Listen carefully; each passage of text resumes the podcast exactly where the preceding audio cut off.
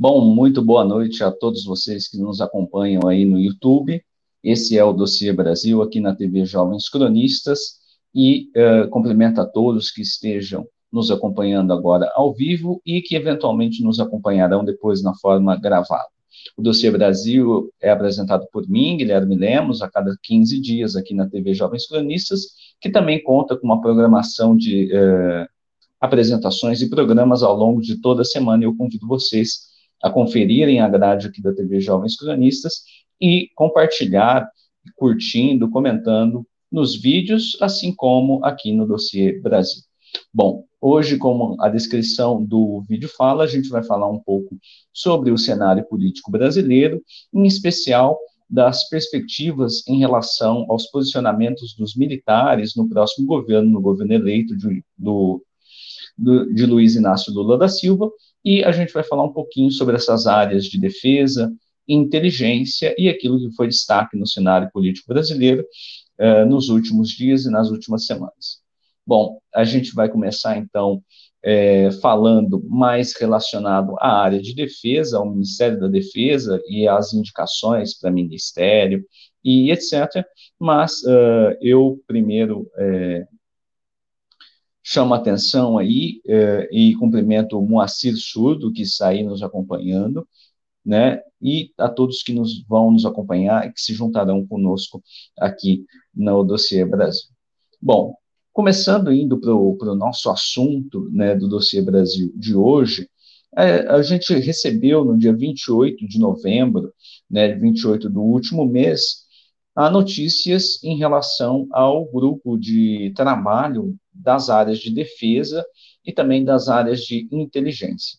Então, vou, vou pôr na tela aí o que, que a época se estava aventando sobre quais seriam os destinos dessas áreas, que são áreas que, nos últimos anos, tiveram uma forte participação dos militares, isto é, a parte da defesa e a parte de inteligência, muito ligada ao Gabinete de Segurança Institucional, ao GSI e as, os horizontes dessa presença militar nessas duas estruturas do Estado brasileiro num futuro governo Lula.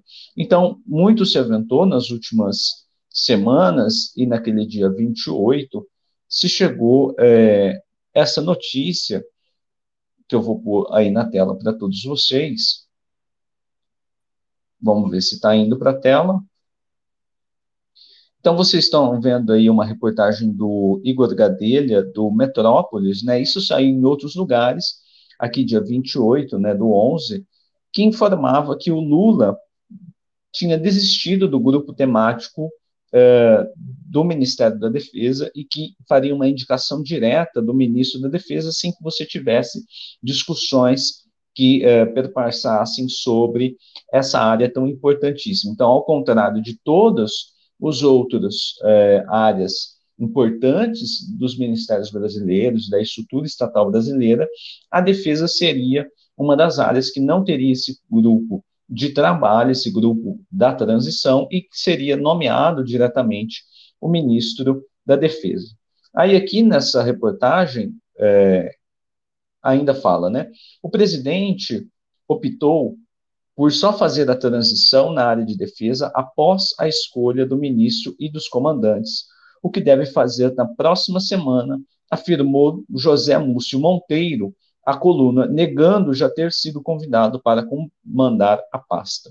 Isto é, o nome aqui que vocês estão vendo é de José Múcio Monteiro, ex-ministro do TCU, e que à época estava sendo cogitado ainda uh, muito se aventava de outros nomes e que seria o nome que eventualmente assumiria a pasta da defesa, com outros nomes que também apareciam no jornalismo brasileiro, como o do ex-ministro Nelson Jobim, o também ex-ministro Jacques Wagner, Aldo Rebelo e até mesmo o ex-chanceler Celso Amorim, para uh, todos ex-ministros da defesa, inclusive, que estariam fazendo parte das discussões de como se montar esse grupo de transição, esse grupo temático, e que eventualmente se tornariam ministros da defesa.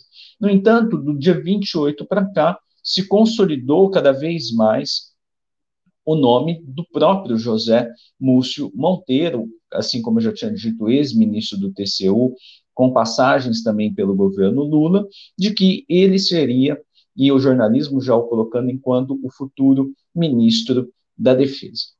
No entanto, é, algumas análises muito interessantes começaram a serem feitas a partir do momento que a gente teve essa notícia de que não teria um grupo de trabalho.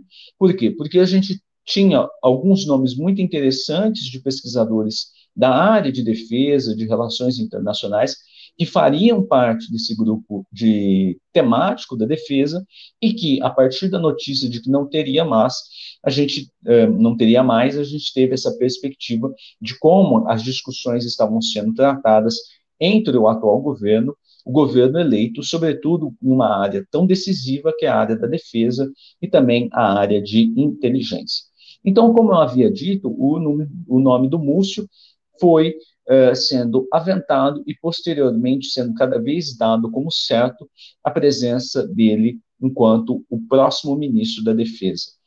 E aí, uh, na esteira dessas notícias de que não se haveria mais esse grupo de trabalho e etc., o professor Piero Leiner produziu né, uma análise que eu vou colocar aí na tela para a gente ler e para a gente conversar um pouquinho do que o que significa José Múcio Monteiro enquanto ministro da Defesa. É, eu vou pôr aqui na tela para vocês. Eu convido a quem estiver aí nos acompanhando ao vivo que nos dê também um tchauzinho, um oi, para eu saber que vocês estão aí. Então, eu estou vendo aí a Sandra Barros nos dando boa noite. A Márcia também está aí nos dando boa noite. Eu agradeço muito que vocês estejam aí nos acompanhando, né? Eu vou colocar aqui na tela esse post do professor Pedro Leiner, uh, que foi feito, deixa eu ver quando que foi esse post. Ele é do dia 29, ou seja, um dia após da divulgação mesmo dessa da história de que nós não teríamos um grupo de transição em relação a isso, e aí ele produziu aqui uma análise uh, sobre isso. Então, ele vai dizer aqui, né, que foi algo também que eu já falei várias vezes, eu acredito que eu tenha falado na entrevista que eu dei aqui na TV Jovens Cronistas para o Cláudio, vocês podem procurar aí, é, não foi há tanto tempo atrás, em que eu bati justamente nessa tecla que o professor Pedro Lehner está nos falando aqui. Então, todo o interesse é não perder o controle. Em primeiro lugar, sobre as coisas que lhe dizem respeito, isto é, defesa, segurança. Esta não lhes deveria dizer, mas de fato diz. Em segundo lugar, sobre as agências de estados que produzem auditorias e dossiês. Mais importante, dossiês. Múcio na defesa é o TCU, e o TCU é ambiente de infiltração militar há pelo menos uma década. E aqui embaixo, o professor Pinheiro vai falar deste padrão Tarcísio. O que, que é o padrão Tarcísio? O padrão Tarcísio são aqueles militares que produzem uma carreira dentro das Forças Armadas, em especial o Exército Brasileiro, e posteriormente utilizam deste know-how, desse conhecimento da área militar, assim como de cursos de administração pública, para se catapultarem em cargos, sobretudo da administração pública e, em especial, nesses órgãos de auditoria, ou seja, órgãos que vão estar diretamente relacionados com os trâmites da máquina pública e produzindo níveis de verificabilidade ou não daquilo que é produzido dentro da esfera estatal. Então, isso é um padrão que a gente viu. O Tarcísio, ele é a cristalização desse processo de um militar que sai de sua carreira militar e entra nesse órgão de auditoria e vai lá estar tá envolvido na administração pública, nos processos de auditagem da máquina pública. Então, este seria o padrão Tarcísio, que é o padrão de infiltração militar neste órgão, que é um dos órgãos também muito importantes, que é o Tribunal de Contas da União. Pois bem, aí mais abaixo, né, depois de explicado a questão do Tarcísio e desse padrão de infiltração nos órgãos, foi muito interessante que, o que, que o, o que, que o professor Pedro Leiner está evidenciando que foi naquela semana do dia 28 ali, 29, etc., foi que logo que se aventou a, que José Múcio Monteiro iria para a defesa, curiosamente, militares do governo Bolsonaro e o próprio Mourão saíram em defesa como se fosse uma grande escolha, uma escolha aprovada por eles, que eles achavam muito uh, interessante de, ser, de ter sido feita pelo governo eleito e etc. E aí, uh, a gente, o professor Piero prossegue, né? Mas tudo seria bom se fosse só isso, ou seja, se fosse só a central militar que controla o governo Bolsonaro afirmando que Múcio é uma boa escolha. O problema é que não é só isso. Juntando pontos de conversas anteriores, dá para suspeitar do seguinte. Então, ele vai elencando o professor Pierre. Havia o consenso de que o Ministério da Defesa deveria ser um civil, e começou-se a construção de conversas sobre o GT de transição para a defesa. Esse GT tinha gente séria que estava realmente interessada em botar a seguinte linha para a área. Os próximos comandantes tem como primeira missão afirmar que as Forças Armadas não são poder moderador, e esta será a linha do comando, ou seja, quem vier com essa conversa será punido. Mas aí ele vai chamar a atenção de como as notas uh, e manifestações do próprio Exército Brasileiro foram na contramão disso, dizendo que, de fato, eles são o poder moderador das instituições e etc. E aquela toda aquela interpretação do artigo 142. E aí, mais adiante, o professor Piero continua. Aí entra em cena a parte do PT nesse latifúndio, ou seja, aquilo que cabe ao PT e a responsabilidade que lhe cabe nesse processo de escolha do Múcio e de articular essas questões militares. Por alguma razão, diz o professor Piero Leiner, que só pode ser explicada por uma incrível incapacidade de leitura de quadros do PT, Celso Amorim ainda dá o tom do, do Inner Circle, da central petista sobre temas militares. Ou seja, é incrível que grandes processos de articulação política das Forças Armadas tenham tido e ocorrido embaixo do nariz do Celso Amorim e que hoje ele ainda é tido enquanto alguém que vai dar pitaco na área militar e ser o especialista em dizer quais são as diretrizes do partido para essa área. Então, isso impressiona às vezes. E aí ele diz, né, que ele não vai recuperar algumas coisas, algumas conversas aqui, que daqui a pouco eu já digo, né? Amorim, depois de Jacques Wagner, produziram muito aquilo que chamamos de sismogênese com os militares, isto é, a indexação de um comportamento que ganha amplitude na oposição, tal como a retroalimentação de uma corrida armamentista. Isto é, o Celso Amorim e o Jacques Wagner, quando assumiram o Ministério da Defesa, produziram, muito por conta de uma desatenção, um desconhecimento em relação às carreiras militares, etc., processos que reafirmavam aquilo que os militares já estavam pensando em relação ao governo Dilma. Ou seja, que o governo PT, encabeçado pela ex-guerrilheira Dilma Rousseff, além de ter tentado se vingar das Forças Armadas com a Comissão Nacional da Verdade, ainda estava produzindo um processo de desestabilização das Forças Armadas e que, por conta disso, eles precisariam ter um projeto político de oposição a isso e de produzir também para e passo ao impeachment e todos os outros processos a sua participação nas negociações de quem assumiria após a queda de Dilma Rousseff e, além disso, a percepção de que ela não poderia continuar no cargo. Então, Jacques Wagner e Celso Amorim foram dois fenômenos que potencializaram isso e essas dinâmicas em que aquilo que os militares pensavam eram confirmados e reconfirmados por ações do próprio partido, por ações dos próprios ministros da Defesa e por ações da própria presidente da República.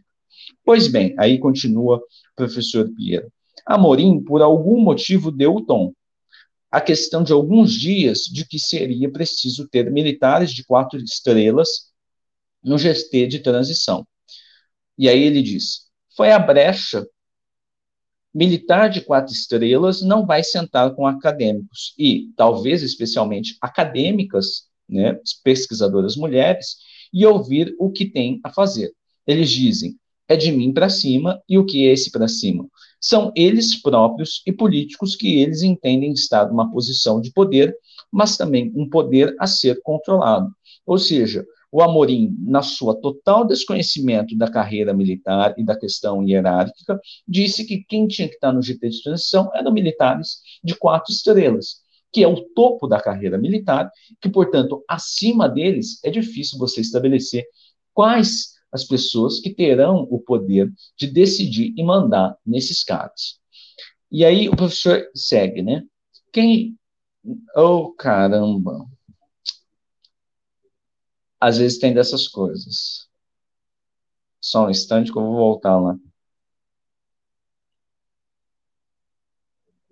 E aí, mais à frente, o professor Pedro Leiner vai elencar o quarto ponto deste post do dia 28 no Facebook. Pode colocar de volta na tela, Cláudio? Isso. Deixa eu tomar uma água. Eu não sei, Cláudio, eu me sinto tão sozinho quando você não está me fazendo perguntas e etc. Me sinto sozinho aqui, mas eu tenho a presença das pessoas que estão aí no chat. O Ederson Ricardo aí que está nos acompanhando, que já esteve aqui uh, nas nossas transmissões. Agradeço muito, viu, Ederson? Então, voltando aí para o post do professor Pedro Leiner, né, ele vai dizer, um vetor que estava sendo formado, talvez com Nelson Jobim, gente legal assessorando, ou mesmo um nome neutro da academia, foi aí desorganizado, ou seja, a questão do Múcio, ela desorganizou toda essa articulação que vinha sendo, vinha sendo, é, sendo feita. Nesse momento de toda essa desorganização produzida, entram no vácuo Jacques Wagner, e Aloysio Mercadante, que foi quem vocalizou quando seria anunciado o próximo ministro da Defesa e etc. Ambos atravessaram a Operação Jobim e espalhou-se na imprensa que este não topava assumir. Ouvi de gente que sabe do que está falando que ele topava sim, e que essa plantação foi para melar o jogo.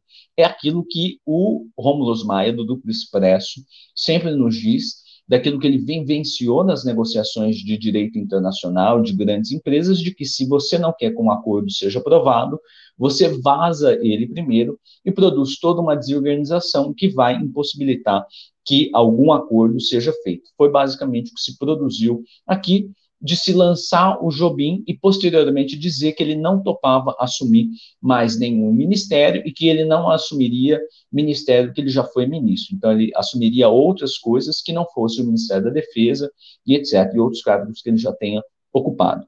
Então, qual que foi a intenção dessa operação de jogar fora o Jobim e todas as discussões de defesa que viriam a ser feitas com o pessoal da academia que pesquisa essa área. Então, era pegar o cargo? Talvez. Mas outra coisa me vem à mente também, diz o professor Pinheiro. Jacques Wagner é o único petista que está nas fotos do livro do Vilas Boas, ou seja, é alguém que, em certa medida, é tido enquanto uma pessoa importante para o ex-comandante do Exército, general Vilas Boas, ou que tenha tido um papel importante na cristalização do processo de transformação do Exército e etc. Provavelmente, o Jacques Wagner é visto pela Central Militar como um nome possível. E talvez ele saiba disso, apesar dos pesares da sua curta duração no Ministério da Defesa. Foi sucedido, como sabemos, pelo nacionalista Aldo Rebelo. Ações de Wagner e Rebelo foram essenciais para reafirmar na cabeça de militares a urgência de tirar Dilma. É aquilo que eu havia falado. Entre elas, foi debaixo do seu nariz que Vilas Boas começou a Operação Bolsonaro presidente dentro dos quartéis, isto é, Bolsonaro entrando dentro da academia militar para fazer campanha política desde 2014, após o segundo turno de 2014 e a cristalização da ideia de que era preciso ter um veículo para que o exército brasileiro pudesse conduzir o seu projeto político até a presidência da República. E aí segue. E não foi uma operação silenciosa. Fizeram até comício dentro da academia e nem um pio desses grandes ministros, em especial de Jacques Wagner e Aldo Rebelo. Agora, o quinto ponto, né? Agora voltamos a Múcio e Aldo Rebelo, que é aqui que começa a história interessante. Sabe como chegaram ao nome de José Múcio Monteiro? Ele primeiramente apareceu como lobista do nome do próprio Aldo Rebelo para o Ministério da Defesa. E aí diz o professor, é aquela velha história. Você lança um nome impossível, porque no fundo esse nome impossível já está lançando você. Foi Operação Casadinha. Mas no fundo, não interessa quem casou. O padrinho desse casamento não é Dom Corleone, mas sim a central militar. Repito, o padrinho desse casamento não é Dom Corleone, mas sim a central militar. Mais uma vez, estão usando esses nomes como cabeça de ponte para a sua operação.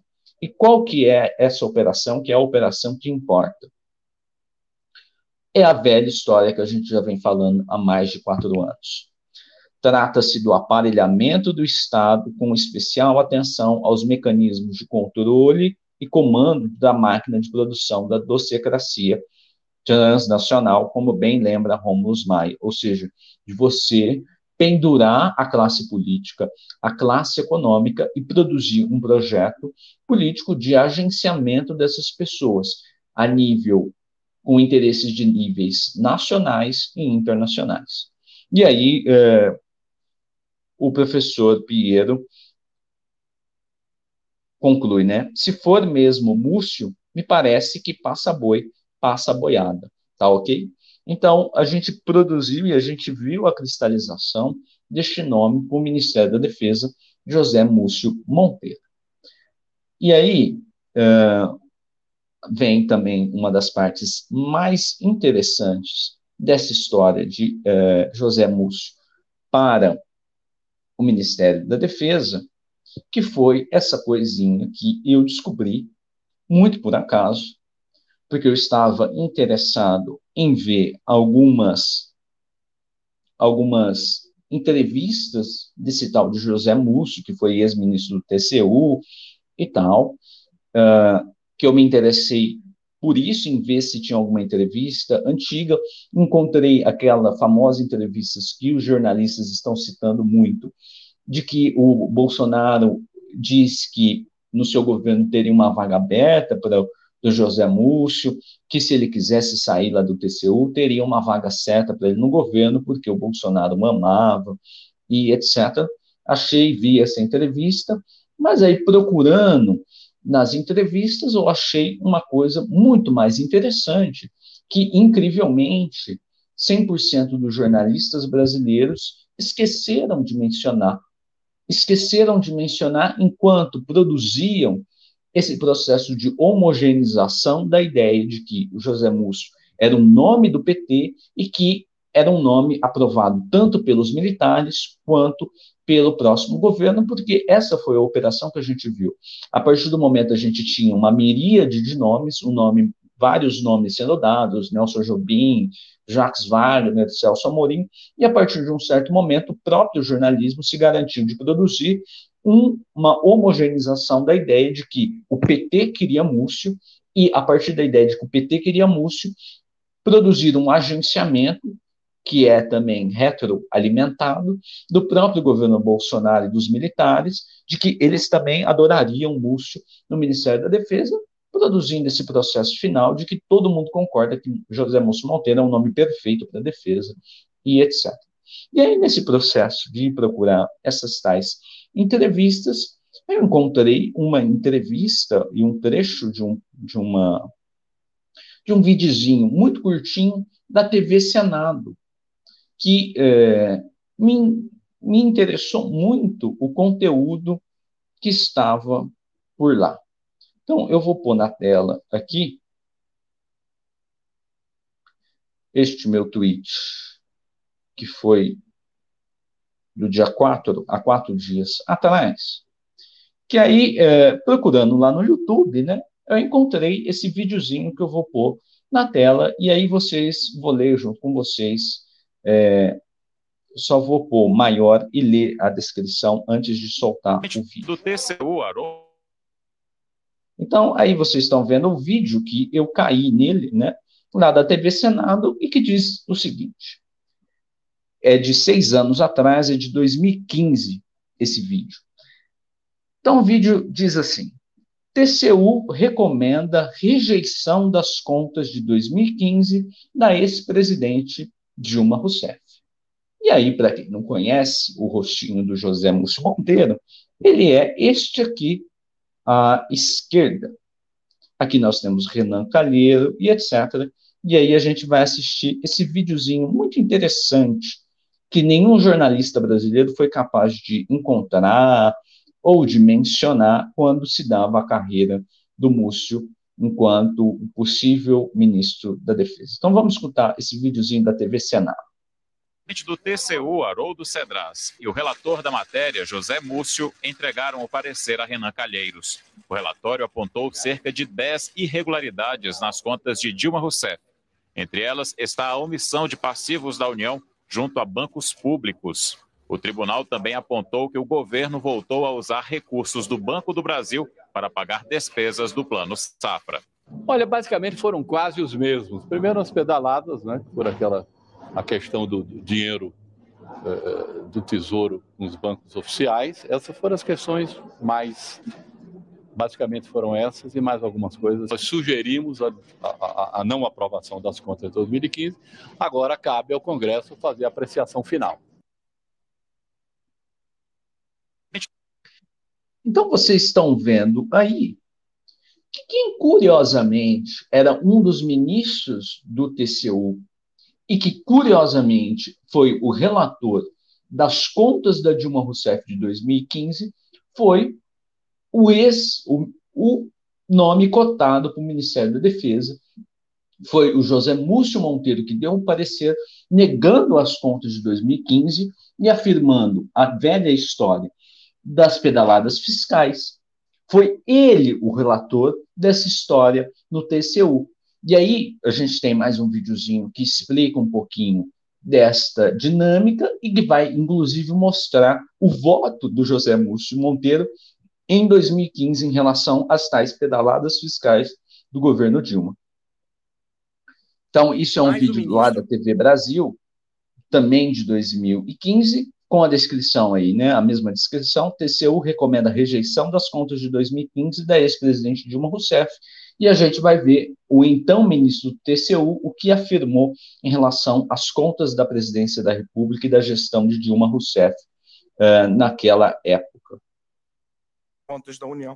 Mas o ministro José Múcio Monteiro, relator do processo, apontou irregularidades. De acordo com ele, as contas não observaram princípios legais, como a lei orçamentária anual. Por isso, ele sugeriu que o Congresso Nacional rejeite as contas.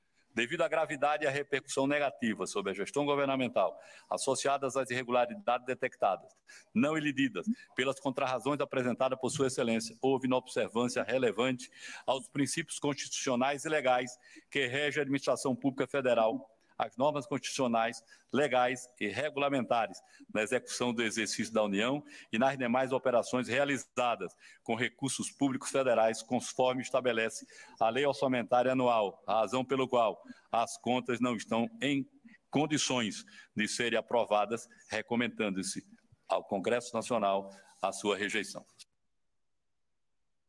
Então, vocês estão vendo aí o relator do caso em relação ao governo Dilma, recusando e proferindo o voto dele enquanto relator, que posteriormente foi acompanhado por todo o TCU por unanimidade de que as contas de 2015 elas não seriam aceitas porque, em tese, haveria-se ali pedaladas fiscais do governo Dilma.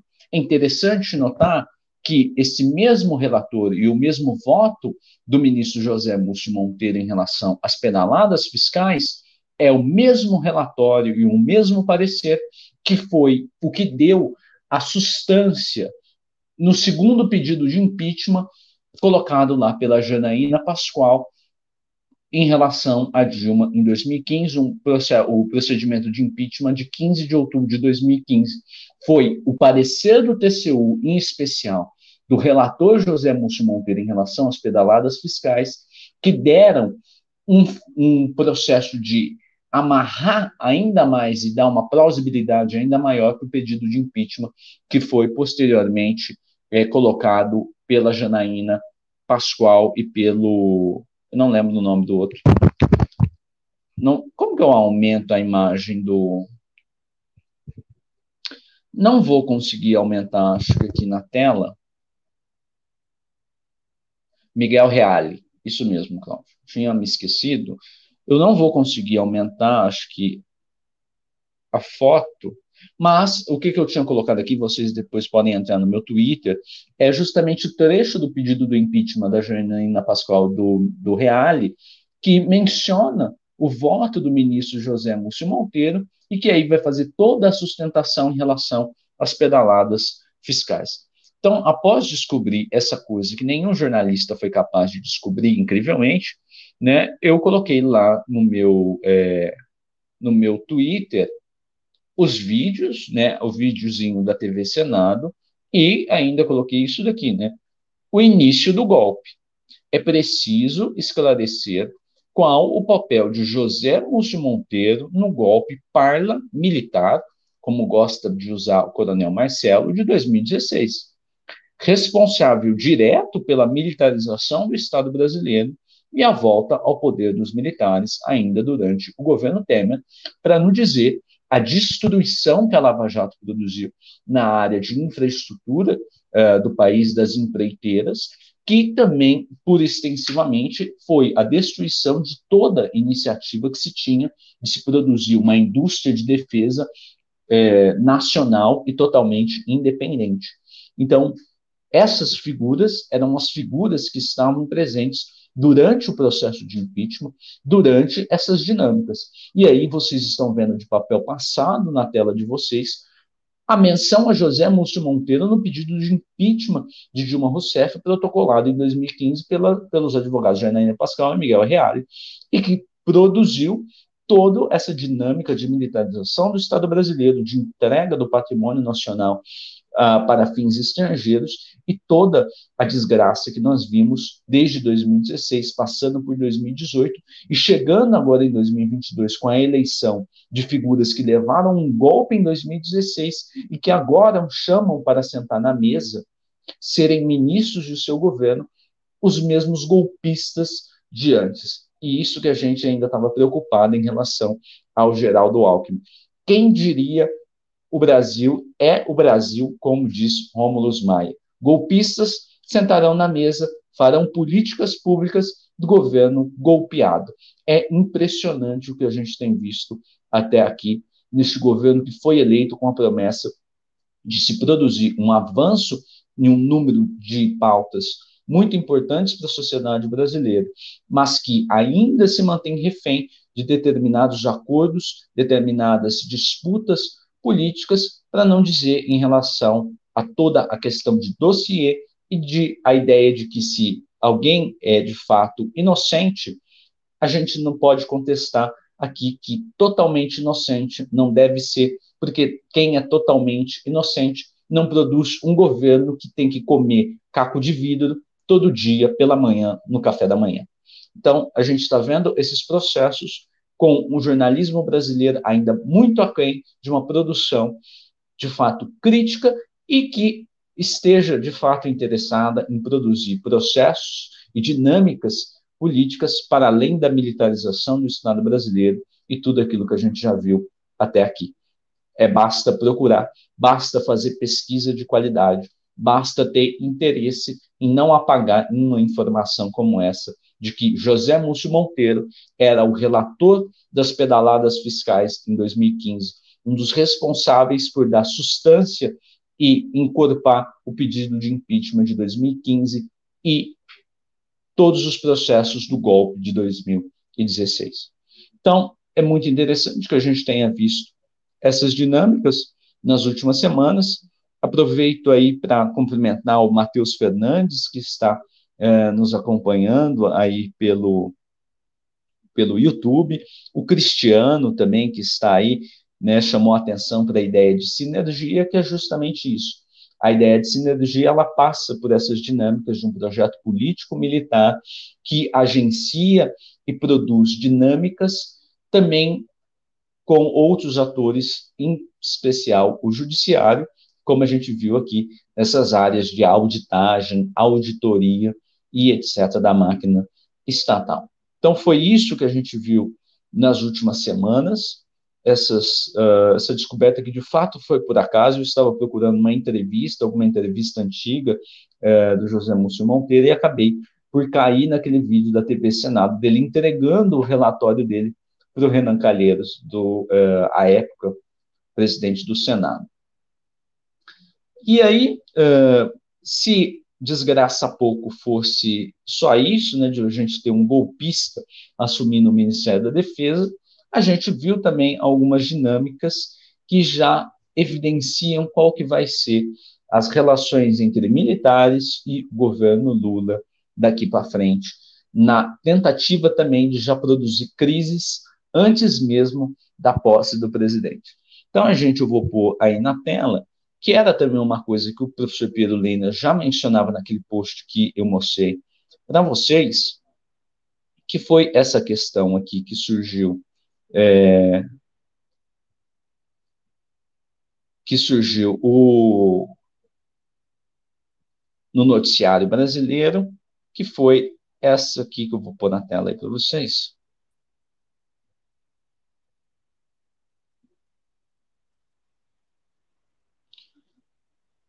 Ixi, tá. Só um instante, gente, que já deve estar para aparecer aí. Não está carregando aqui para mim. Agora carregou. Então, vocês estão vendo aí essa, que é essa revista aqui, Força Terrestre, mas, na verdade, eles fazem igual o Defesa Net, eles é, republicam algumas coisas de jornalistas é, mainstream, ou Globo, etc. Então, isso daqui foi, né? Justiça suspende compra é, de blindados do Exército, que seria fechada hoje por 5 bilhões. Então, está falando aqui é, de uma suspensão via medida judicial da compra de blindados do Exército Brasileiro, que totalizariam 5 bilhões e que é uma compra, um contrato que vai até 2037 da compra desses uh, blindados. Então, vamos ler aqui a notícia. Ixi, tá difícil aqui, hein? A notícia não está andando. Aliás, eu tinha até outras coisas para falar, eu tinha esquecido, mas a gente já volta para. A gente vai falar aqui dos blindados. E essa página não está. Não estou conseguindo andar na página.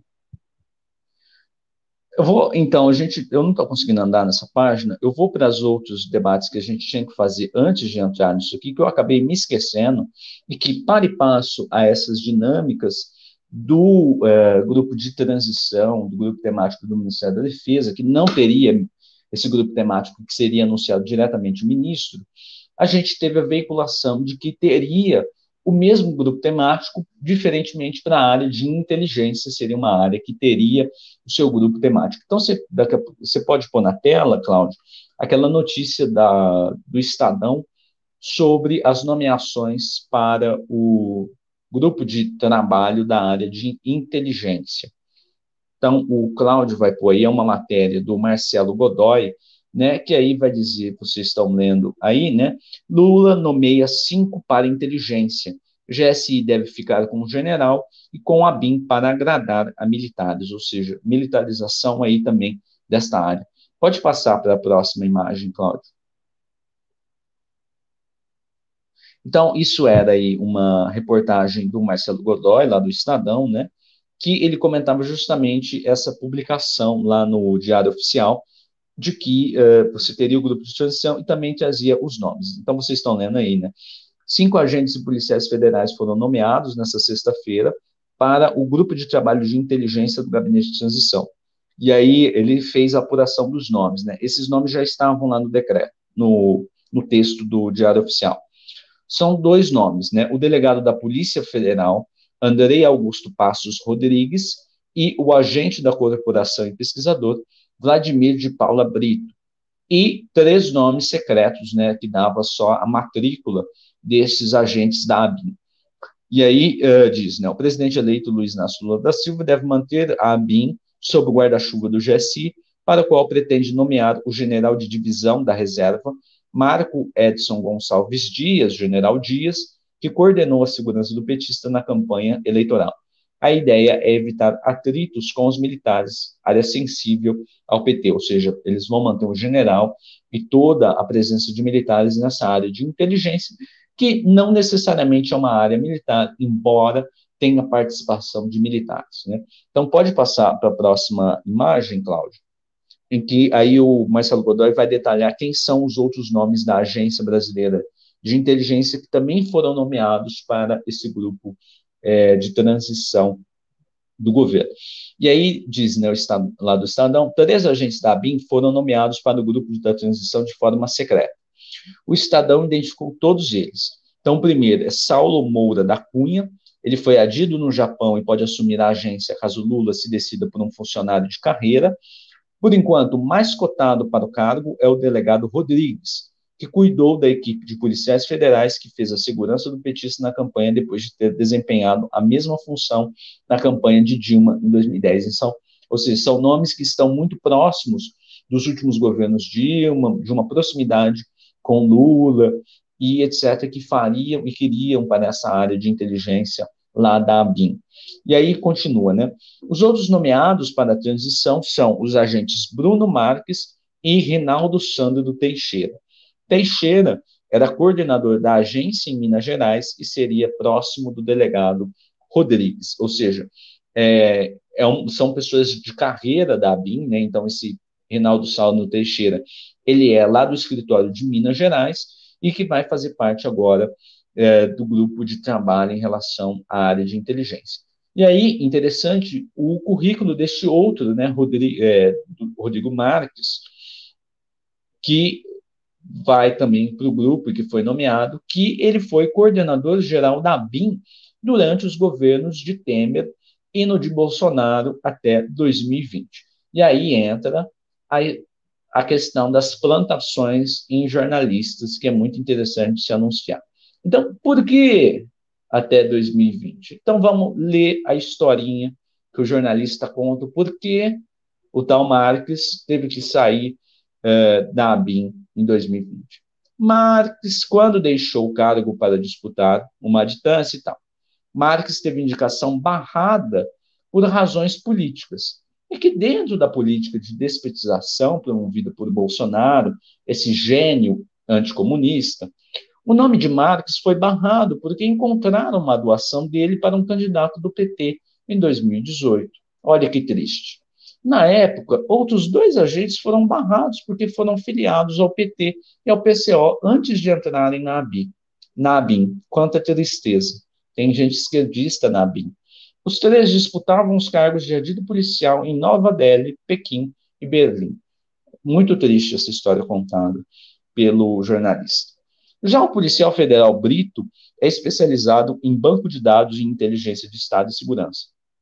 E aí ele tem todo um currículo com papel da informação e serviços secretos, um doutorado em ciência da informação pela UFMG, estudando desinformação, decepção, eh, operações psicológicas eh, no uso desses dos serviços eh, de inteligência estatais, ou seja, são todos nomes que estiveram, são pessoas de carreira da BIM, que estiveram dentro da instituição nos anos mais críticos da política brasileira, após o golpe de 2016, quando o GSI ele se torna um ministério novamente, porque ele tinha caído de nível em 2015 com a Dilma Rousseff, voltou enquanto ministério em 2016 e foi encabeçado pelo general Sérgio Etchegoin, ministro do GSI e o homem forte do governo Temer, embora seja muito pouco lembrado enquanto um dos ministérios mais importantes desde o governo Temer, passando pelo governo Bolsonaro.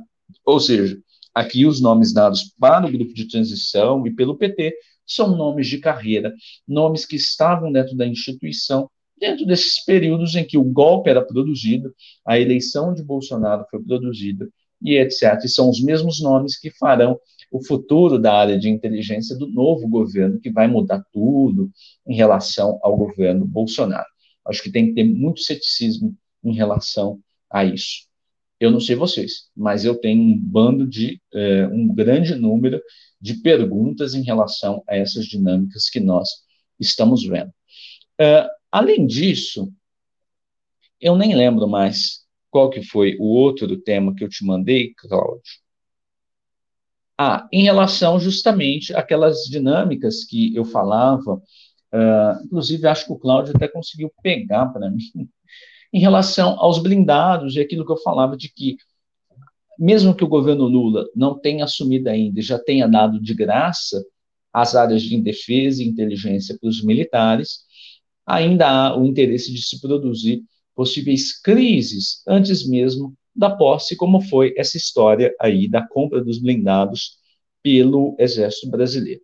Então, a gente pode ler essa notícia aí dos, dos blindados, que foi uma notícia, que foi uma compra barrada judicialmente. Então, pode descer aí, Cláudio. Você não está conseguindo colocar na tela também?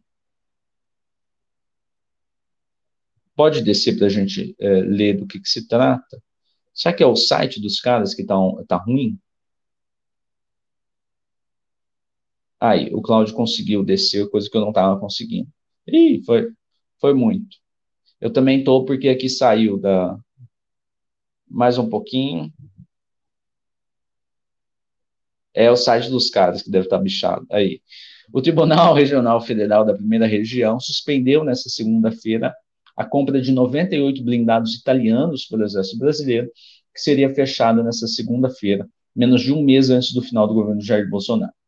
Os veículos chamados de caça-tanques custariam mais de 5 bilhões aos cofres públicos e seriam comprados no consórcio italiano Iveco Otto Melara. Trata-se do primeiro lote de uma aquisição de 221 unidades que se estenderiam até 2037. E aí a notícia vai dizer que esse desembargador, né, Wilson Alves de Souza, decidiu que não era uma compra tão urgente assim em relação ao exército, que seria é, muito limitado o impacto dessa compra para o exército e que, diante de todas as questões orçamentárias, era melhor não ser concretizada essa compra. Pode tirar da tela, eu acho que é o site dos caras que está bichado mesmo. É, e vovô Helena, tá hackeando até gente amiga, hein? Isso que é da Força Terrestre lá, o site.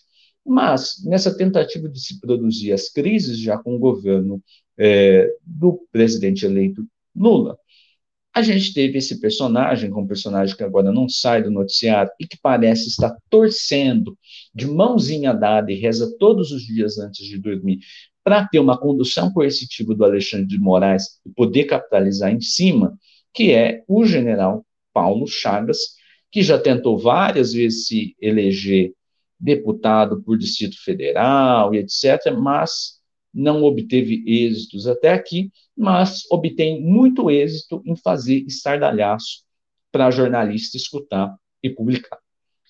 Então, vocês estão vendo essa publicação da Carta Capital do dia 6, há dois dias atrás, que diz: General tenta culpar o PT por decisão da Justiça que suspendeu compra de blindados pelo Exército. Então, aí a gente tem a fotinha do general Paulo Chagas, para quem não conhece, para quem tem o desprazer ou a felicidade de não conhecer e não escutar o que fala. Ele disse o seguinte, o general Paulo Chagas: o PT está tirando recursos da defesa para cobrir o rombo das promessas de campanha, afirmou sem provas Paulo Chagas. É o velho costume de comprar o povo com cheques sem fundo, que acabam sendo pagos pelo próprio povo com juros para os corruptos que legitimam o ilícito. Pau que nasce torto morre cortado na raiz.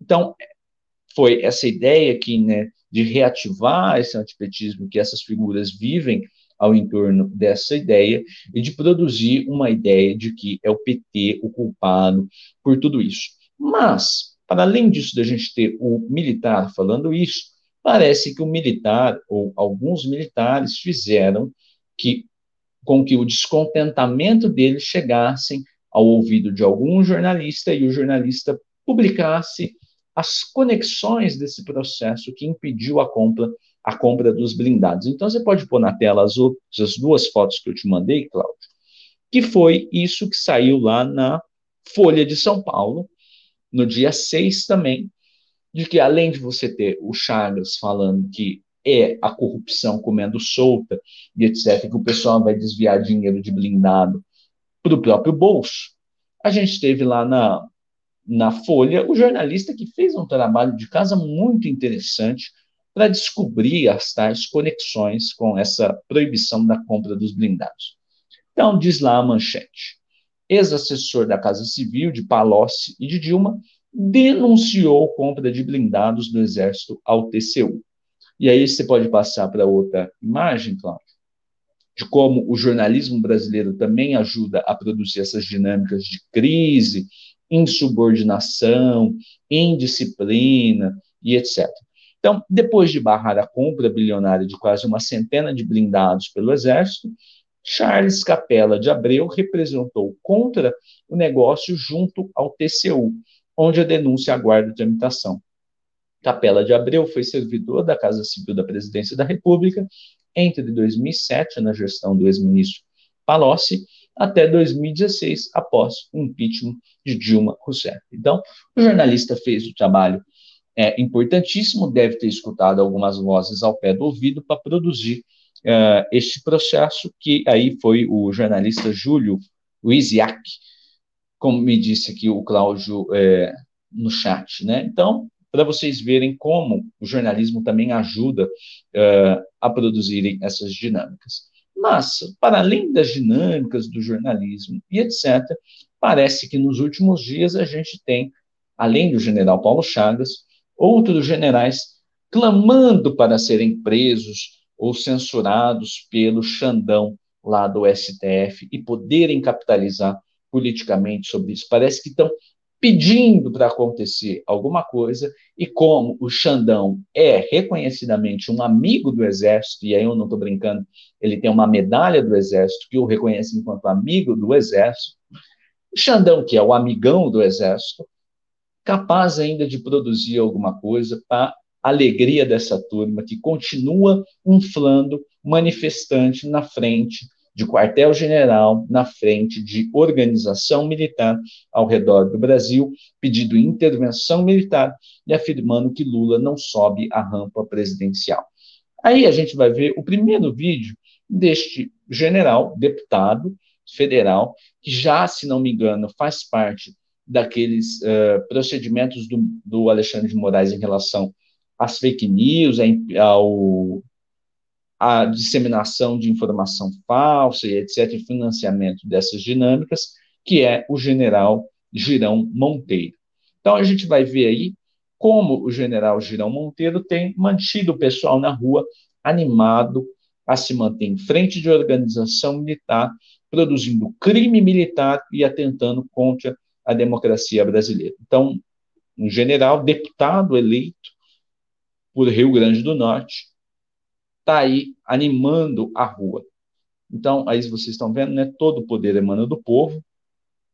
E aí sempre estive e estarei ao lado daqueles que lutam para defender a nossa soberania, seja na caserna, no campo de batalha ou nas ruas. O Brasil é nosso. Então a gente vai escutar aí, é, uma, é um tweet de ontem, postado nas redes sociais do deputado, deputado general, eu vou pôr aí na tela, ao lado dele está a Carla Zambelli. Então vamos ver como que está animando a turma o general. Precisam sim manter, como já falou aqui o colega, vocês precisam manter a manifestação direta que vocês estão fazendo, pacífica, ordeira, patriótica. Eu sei que vocês estão passando por algumas demandas, algumas, algumas necessidades. Apoiamos aí uns pedidos aí, negócio de instalação de base de apoio médico aqui na frente do QG. Isso está acontecendo em todos os locais. A, a solidariedade está acontecendo também. Isso é bacana do povo brasileiro que sabe o que quer e o que não quer, porque vocês estão demonstrando duas coisas. Primeiro, que não querem ser enganados. Sim. Né? Não aceitam ser enganados. E segundo, não querem ser chefiados ou comandados por um cara que roubou e deixou roubar. Eu não sou proibido de falar isso. Ninguém ouse me proibir de falar minha voz, a minha boca é aberta para falar a verdade e eu tenho é, é, legitimidade de fazer isso aí. Quem conhece a minha história sabe que eu pedi reserva porque recebi uma ordem absurda. Eu falei isso daqui no Senado, naquela audiência semana passada, e muitos de vocês viram lá no telão quando eu falei. Não, não estamos aqui pedindo votos para vocês, estamos aqui é cumprimentando vocês pela força e pela resistência que vocês estão lutando, não por vocês. vocês estão lutando pelo Brasil. É pelo dia de amanhã, é pelo, pelo mês seguinte, pelo ano seguinte e pelas gerações seguintes.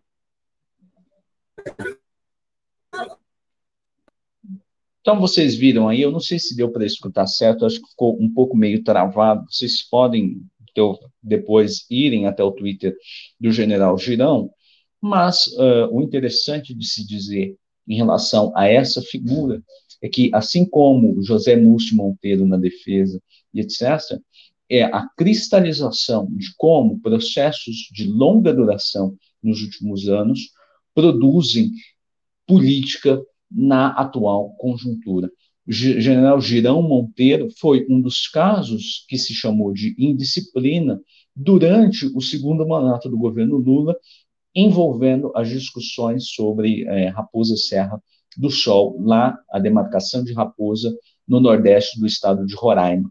Ele, seguindo os passos do seu comandante imediato, general Heleno, produziu uma série de instabilidades lá por aquela região, permitindo que manifestantes entrassem dentro de quartel, fizessem manifestação política dentro de quartel, ele próprio se manifestando politicamente, seja naquela ocasião, seja posteriormente para jornalistas, e se catapultando politicamente, utilizando a questão indígena, seguindo os passos do general Heleno, hoje também ministro do Gabinete de Segurança Institucional. À época, ele diz ali no vídeo que ele pediu, o passou para a reserva porque tinha sido feito um pedido para ele que ele não poderia cumprir. É justamente essa questão de Raposa Serra do Sol e da necessidade de se retirar populações não indígenas que estavam dentro da terra indígena. É uma mentira que ele pediu a reserva por causa disso, porque a reserva, ele passa para a reserva meses depois. Primeiro, ele sai lá do estado de Roraima, no batalhão, na companhia que ele estava por lá, vai para Brasília num cargo em Brasília, cargo de comando em Brasília, e só posteriormente que ele pede a passagem para a reserva, não porque tinha sido pedido para ele algo que ele não poderia fazer, mas porque ele iria assumir um cargo político e tinha se cristalizado e se catapultado com a questão de Raposa Serra do Sol, a certa medida em que ele iria assumir o cargo de secretário de Segurança Pública do estado de Roraima. E, a partir dali, seguiu sucessivos cargos políticos até 2018, quando foi eleito pelo PSE, pelo partido do Bolsonaro, o PSL, nem lembro mais o nome do partido, sumiu o nome do partido, e se elegeu, PSL, se elegeu em 2018 deputado federal por Rio Grande do Norte, Rio Grande do Norte, no qual também ele foi secretário de Segurança Pública e etc. Mas, além do general Girão Monteiro, a gente tem outras figuras, é aí o seu antigo comandante, também interessado em animar a turma da rua e na frente de quartel. Então, essa semana, o general Heleno, ministro do GSI, foi até a Câmara dos Deputados, ele foi convocado lá para dar explicações em relação às manifestações do último 7 de setembro. E aí a gente vai ver o que, que o nosso querido vovô disse lá na frente de deputados e etc., qual foi a manifestação do general Heleno. Então, vou pôr aí na tela, tomara que não trave muito. Acho que foi ontem que ele estava lá na Câmara dos Deputados, e aí eh, se fez aqui, o deputado fez uma pergunta e vamos ver o que, que ele respondeu. Não está saindo o som, por que, que não está saindo som? Vamos voltar. Muita calma nessa hora para a gente escutar o nosso vovô em alto e bom som. Então, vamos soltar aqui o deputado vai fazer uma pergunta e o general vai responder em seguida. Gostaria de saber do senhor, porque é muito importante nesse momento, até para apaziguar qual é a posição do senhor em relação a essa situação. O senhor também é, levanta dúvidas, o senhor, o senhor, questiona o resultado eleitoral, o senhor também não reconhece, mas eu gostaria de saber se o senhor, que é muito importante, aliás, se coloca que, dos bastidores, o senhor é um dos homens que, conselheiros do presidente Bolsonaro, quer dizer, tem dado para ele. Se realmente teve uma que ele foi votado no processo eleitoral, que nós tivemos a vontade da maioria tem que ser é, respeitada? Quer dizer, essa é outra pergunta que eu, que eu também dirijo ao senhor. Eu acho que é muito importante a manifestação do senhor nesse momento. Com a palavra, ministro Augusto Helena. Olha, esses assuntos não estão no motivo da convocação. Então, eu não vou comentar, só quero tecer considerações sobre duas coisas que o senhor falou. Os dois militares trabalhavam no GSI, foram devolvidos às suas forças, porque isso veio da iniciativa deles, por cidadãos livres, que podem falar o que quiserem, vão estar é, devolvidos à força e lá vai ser, vai ser analisado se vai, vão ser punidos, alguma coisa, problema da força, não é problema meu. Isso não foi iniciativa do GSI, não houve qualquer recomendação do GSI em relação a isso. Essas outras coisas que o senhor falou aí, estou dentro de um contexto onde muitos não reconhecem o resultado eleitoral e estamos esperando aí a, a solução a algumas coisas que foram pleiteadas, foram normalmente ignoradas pelo TSE, pelo, pelo próprio STF. Estamos vendo uma situação esdrúxula no Brasil que não merece comentar agora, que não é o motivo da convocação.